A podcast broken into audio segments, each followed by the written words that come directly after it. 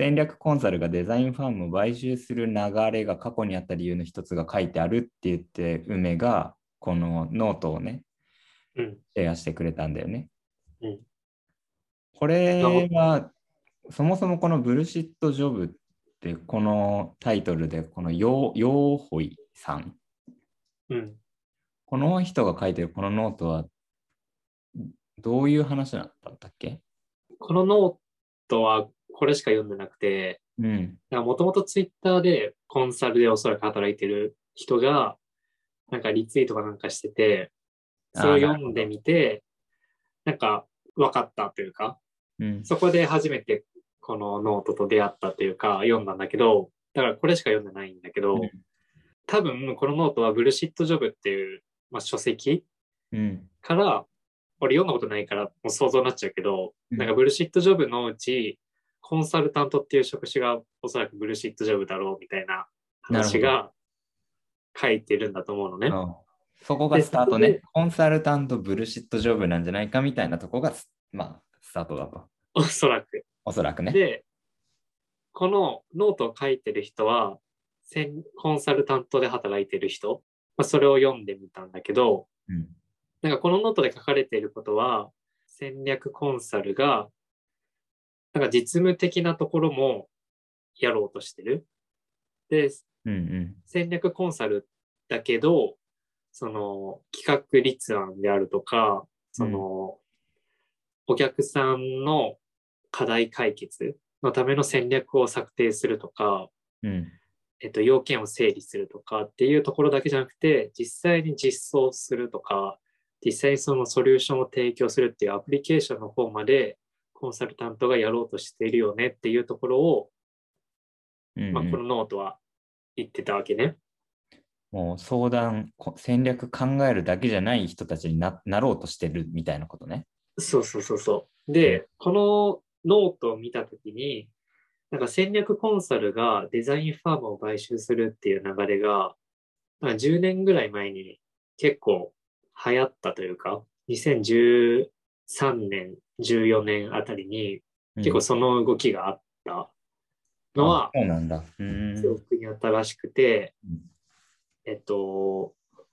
その時はコンサルタントがデザインファームを買収するんだっていうそのニュースだけで、なんで買収するんだろうみたいなところまであんまりうまく俺も理解できてなかったんだけど、うん。だからこのノートで書かれていることで、戦略コンサルが実務的なところもやろうとしているっていうところと、デザインファームを買収しようとしているっていうところがなんかリンクして、うん。あ、そういうことだったのかって、ちょっと腑に落ちたっていうのが、このみんなの Slack に共有した一つの理由うん。だったんだよね。デザインファームを買収する流れがあったのが腑に落ちたっていうのは具体的にどういうこと？っていうのは、説明っぽくなっちゃうんだけど、いいよ。いいよ。あの、デザインファームじゃなくて、コンサルタントが、まあ、戦略的なところを考えるっていうと、お客さんの何が課題なのかとか、何を解決しなくちゃいけないのかとか、何をしようとしているのかみたいなところを、まあ、うまく情報を整理することが必要っていうのは、もともとのコンサルタントの職労としてあったとして、うん。で、それを実際に作るっていうところの、えっと、翻訳しないといけない作業っていうのがおそらく発生するんだよね。なるほど。で、あ、ちょっと待ってね。このノートに書かれていることで、あ、そうだなって思ったところを引用すると、うんえっと、圧倒的に現状の需要で言うと、本当のクリエイティブな仕事というよりは、クライアントの言うことをうまく可視化することであったり、整理することであったり、それに基づいたアクションを考えてクリエイティブに導くというよりは、一緒に考えるような仕事が増えているし、それをどの会社も強みとして出すようになってきているうん。っていうところが、あこれがデザインファームが必要とされている理由なんだなっていうのが分かったというか、思ったわけね。はいはい。、で、この一緒に考えるような仕事っていうところで、まあ、競争するっていう言葉が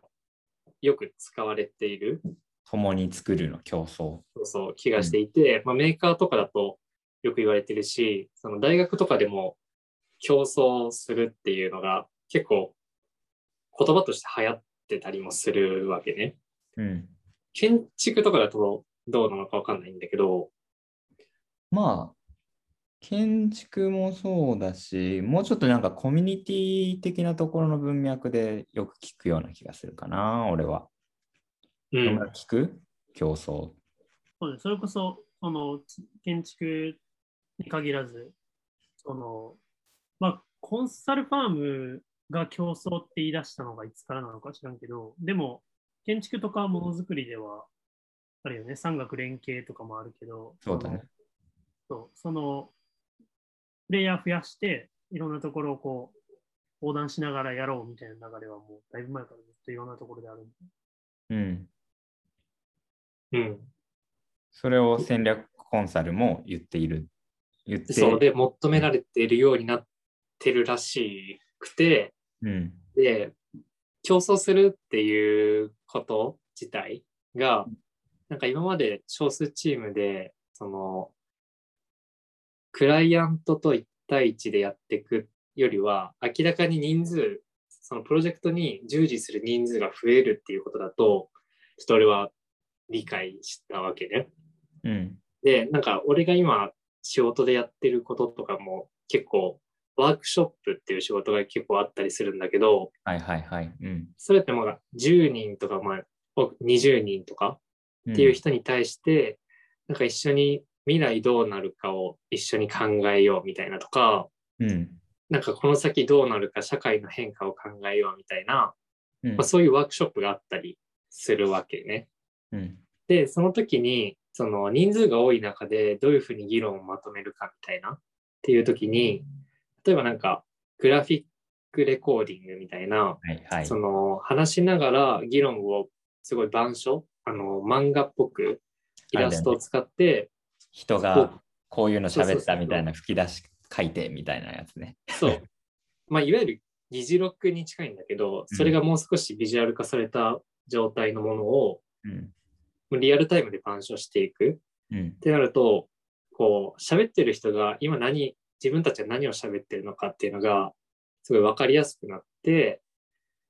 議論がしやすくなるっていう状況が生まれるわけね。うん。で、なんかそのデザインファームが得意なこととして、まあ、かてかデザイナーが得意なこととして、まあ、可視化っていうところが強みというか、なるほど何。かを可視化するっていうところが、デザイナーとしての職能のまあ一つだとは思うんだけど、うん。その議論を可視化するっていうところと、だから何が問題なのかを可視化するっていうところの、まあ、2つのアプローチがあるとして、そのコンサルタントの話に戻すと、コンサルタントが今競争して、競争しようとしているっていうのと、実務的なこともやろうとしているっていうところで、まあ、人数が多い中で議論をまとめる。また、実務的なところで、じゃあ何が問題なのか、どういう解決方法があるのかっていうところで、なんか UX 的なアプローチ、このシステムはどう使ったら良くなるのかとか、あと実装するときのユーザビリティをどう担保するかみたいなところで、デザイナーの知識とかスキルっていうのが必要になってきてるんじゃないかなっていうところの、その、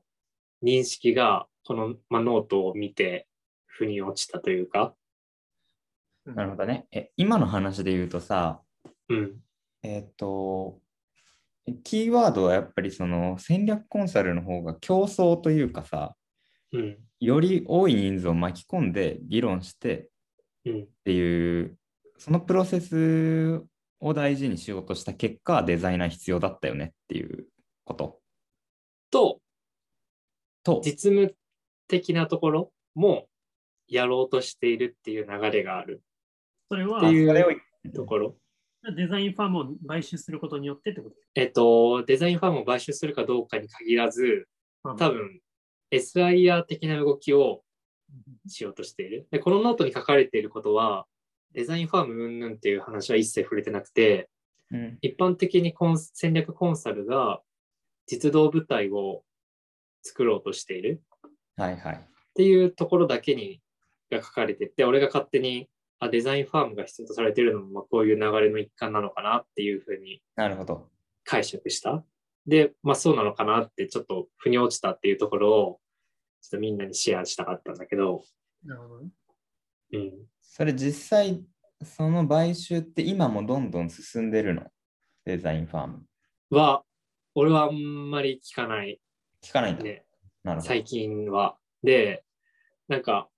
最近、その、聞いた情報なんだけど、うん。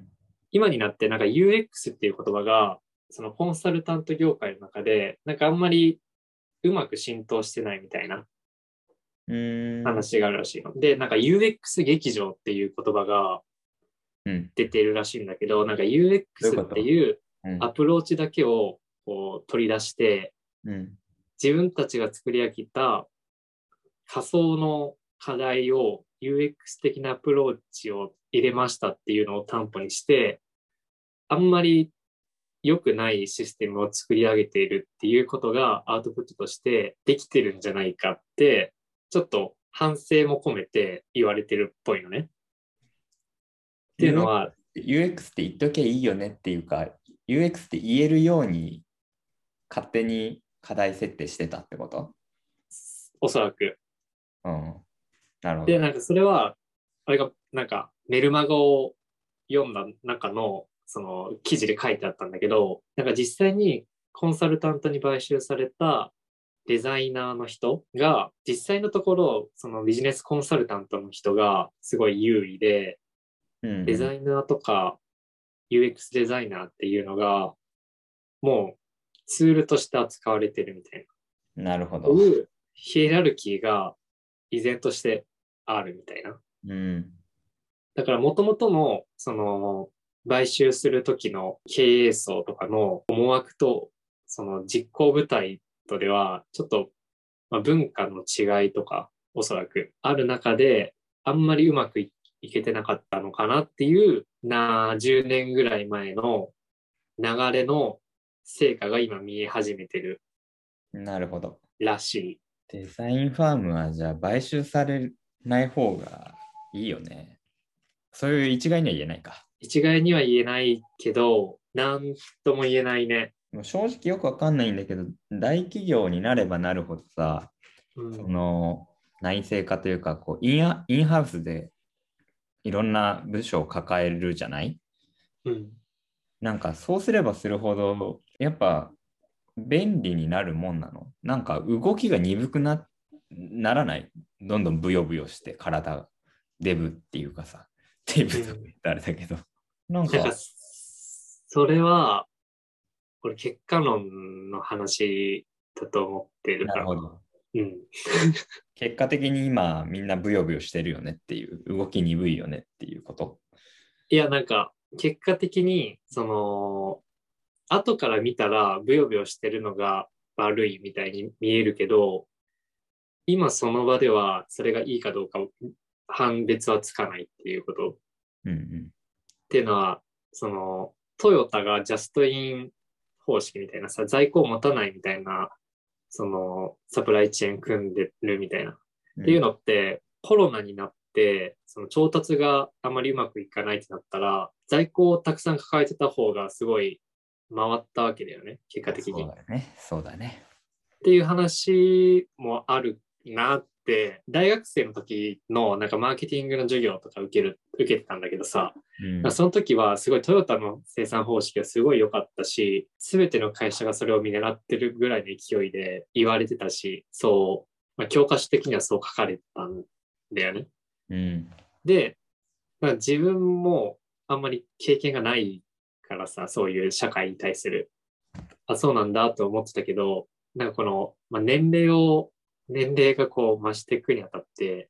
あなんか、あの時そうだったけど今こうだしな、みたいな、すごい経験値溜まってきたような感覚なるほど。ちょっと わかんないけど、それが幻かもしれないけど、あの時わかんなかったけど、なんか今はわかるあの時の疑問みたいなさ、あるよね。っていうので、ちょっとなん、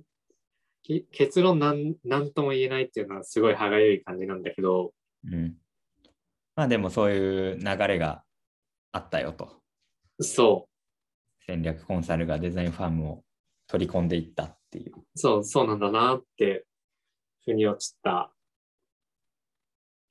まあまあ、いいんじゃないかろうか。ぼちぼちですか。はい。